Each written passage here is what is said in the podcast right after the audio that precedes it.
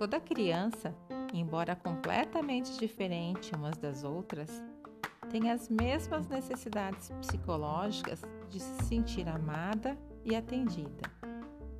E essas necessidades, elas não desaparecem com a infância. Todos nós a temos e elas nos acompanham até a nossa morte.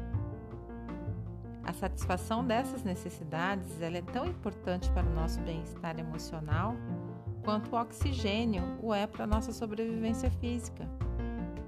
Afinal de contas, temos que conviver conosco durante toda a nossa vida. E a única pessoa que não podemos evitar, por mais que nos esforcemos, somos nós mesmos. E o mesmo acontece com os nossos filhos. Eles convivem consigo mesmos da mesma maneira, mas mais íntima. E o autorrespeito é da maior importância para o seu crescimento, bem como para uma vida com significado.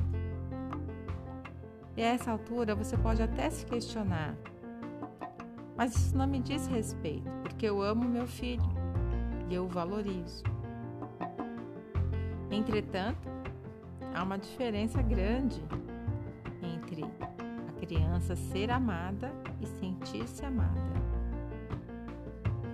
Por mais estranho que pareça, muitos pais têm certeza de que amam os filhos, mas de algum modo as crianças não percebem esse afeto.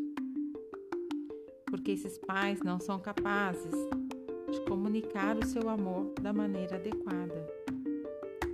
Portanto, é importante compreender que é o sentimento da criança sobre ser ou não ser amada que afeta a maneira pela qual ela, irá se desenvolver.